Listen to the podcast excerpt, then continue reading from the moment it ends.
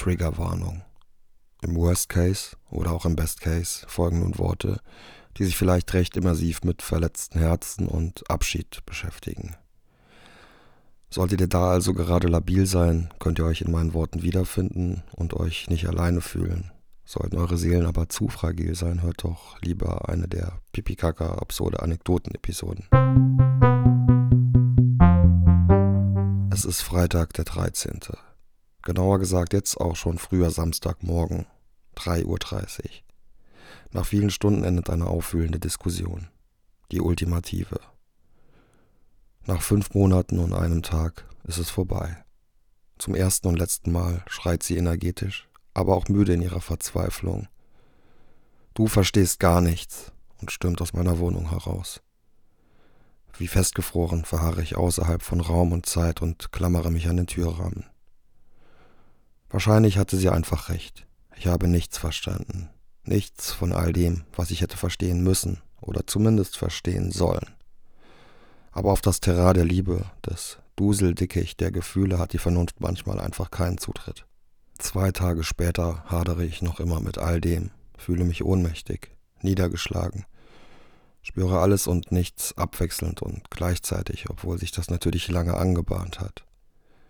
Wie eine langsam anschwellende Welle, die unweigerlich auf den Strand zuströmt. Ich überhöre, stelle mich absichtlich blind und taub, will es nicht wahrhaben, will nichts wahrhaben. Die Vergänglichkeit kickt mit voller Härte rein. Wohin mit meinen Gefühlen? Von diesem einen Film habe ich doch noch vor kurzem gehört. After Sun. Melancholisch soll er sein, aber irgendwie auf eine niedlich witzige Art. Es soll von einem stereotypischen Cluburlaub in einem mediterranen Mittelklasse-Hotel handeln. Möglicherweise 102 Minuten Ferien von meinem Gemütswirrwarr, Eventuell vermag er es ja tatsächlich, mir zu ermöglichen, mich für gut anderthalb Stunden aus dem nicht endenden Gedankenstrom zu katapultieren, der gekoppelt ist an ein unterschwelliges, aber dauerhaft störendes Unwohlsein in der Magengegend. Liebe Grüße an die Psychosomatik. Ich suche nach der nächstmöglichen Vorstellung, setze mich in die U-Bahn und fahre quer durch Berlin, vom Wedding bis zur Sonnenallee, um am anderen Ende der Stadt in einem ranzigen Arthouse-Kino zu landen. Das daran angeschlossene Café ist wie sein Personal leider um einiges charmanter als der mickrige und heruntergekommene Kinosaal, der sich am hinteren Ende hinter zwei kleinen Türen verbirgt. Okay, jetzt bitte wirklich alles vergessen. Wenn das Saallicht gedimmt wird und das Movie-Theme erscheint, rede ich mir ein wie ein Mantra. Zu Beginn des Films sehen wir grobkörnige Digicam-Aufnahmen, die mit einer elegisch anschwellenden Synergie aus Synthes und Celli auf der Tonspur verschmelzen. Der Musiker Oliver Coates aus dem Umfeld von Mika Levi zeichnet sich verantwortlich für dieses Kunstwerk von Score, das auch im weiteren Verlauf dezente, aber passgenaue Schwerpunkte setzen wird. Mal mehr im Dienste der Bilder, manchmal aber auch gefühlt mit Bildern im Dienste des Scores. After Sun spiegelt die Erinnerung eines anscheinend letzten gemeinsamen Vater-Tochter-Urlaubs vor vielen Jahren wieder, teilweise festgehalten auf einem Camcorder. Wir befinden uns im Sommer von Macarena, in einem durchschnittlichen Hotel an der türkischen Riviera, wo Gäste bunte Armbänder tragen, die den All-Inclusive-Status repräsentieren, wo Kinder auf riesigen Plastikmotorrad-Arcade-Automaten Rennen fahren, wo das Highlight des Tages das allabendliche Animationsprogramm ist, Karaoke-Shows und Alleinunterhalter. Die ganzen Klassiker eben aus jener Zeit, in der ich nicht viel älter war als Tochter Sophie, gespielt von Frankie Corio, zusammen mit ihrem Vater Callum, Paul Mescal mit Oscar-Nominierung als bester Hauptdarsteller. Zentrale Figuren des Langspieldebüts von Autorenfilmerin Charlotte Wells. Die Fragmente dieses sommerlichen Ferienhighlights der beiden werden kurz unterbrochen von der Sophie im Jetzt, im flirrenden Stroboskoplicht tanzend, genau wie ich drum bemüht, alles um sich herum zu vergessen. Vater Callum sitzt im Heute auf der Bettkante, diskret von hinten eingefangen. Sein dezentes Schluchzen beim sich ergeben in den Erinnerungen an den gemeinsamen Trip vernimmt man dennoch schmerzvoll.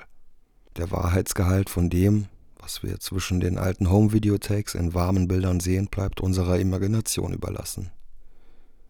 Es geht um die subjektive Erinnerung an Momente, Augenblicke, deren tiefe Bedeutung uns auch im echten Leben niemals im jeweiligen Moment bewusst sind. Sie werden erst mit mehr Abstand viel größer, Ich kenne solche Mittelmeerurlaube mit ihren sehr speziellen zeitgeistigen Ritualen, irgendwo zwischen dem Ende der 1990er Jahre und dem Beginn der 2000er nur zu gut. Der Film saugt mich so tief rein, dass wir fast eine Metamorphose eingehen. Und ich kam ja schließlich auch, um zu vergessen, für die absolute Kontemplation. Doch jedes Mal, wenn ihr Name im Film fällt, erwischt es mich. Es sticht wieder zwischen Herz und Bauch. Denn die Hauptfiguren in meiner und in der Geschichte von After Sun haben identische Vornamen. All die bunten Momente, das beiläufige Glück des Augenblicks, das sich im Nachhinein meterhoch auftürmt. Wie viel verklärt man? Wie viel wird idealisiert? Was ist wahrhaftig? Ich weiß es nicht. Und die Grenzen verschwimmen. Wir ZuschauerInnen können es bis zu einem bestimmten Punkt auch nur erahnen. Im gerade erschienenen Babylon von Damien Chazelle soll die Schauspieldebütantin Nellie Leroy, Margot Robbie, die Tränen vor der Kamera im Auge halten und auf Zuruf fließen lassen. Bei After Sun schimmert mein Tränenfilm vor der Leinwand die komplette letzte Stunde auf meinen Lidern und lässt mein Blickfeld verschwimmen. Trotzdem lächle ich immer mal wieder. Denn wir haben es hier weder mit einem traurigen Arthouse-Drama zu tun, noch mit einer trolligen Komödie. Dieses nur scheinbar unauffällige filmische Kleinod hat von all dem was. Es ist dermaßen subtil und aber gleichzeitig so wuchtig in seiner Authentizität, die vor allem von der erhabenen Chemie der beiden HauptdarstellerInnen lebt, dass man erschlagen wird von seiner Schönheit und der nie zu pathetischen Sentimentalität. Es ist das Leben. Es sind Gefühle, Erinnerungen, Assoziationen, aber vor allem ein ständiges Pendeln zwischen der Idealisierung und der Verklärung. Es ist der Film meines Jetzts. Er triggert einfach gerade alles bis in die kleinsten Details. Es ist der richtige und der falsche Film zur richtigen und falschen Zeit. Überlebensgroß und am Tiefpunkt am Boden. Wunderschön mitzuerleben und höllisch schmerzvoll durchzustehen. So ambivalent wie schlüssig. Eine Ode an die Erinnerung und an den Abschied.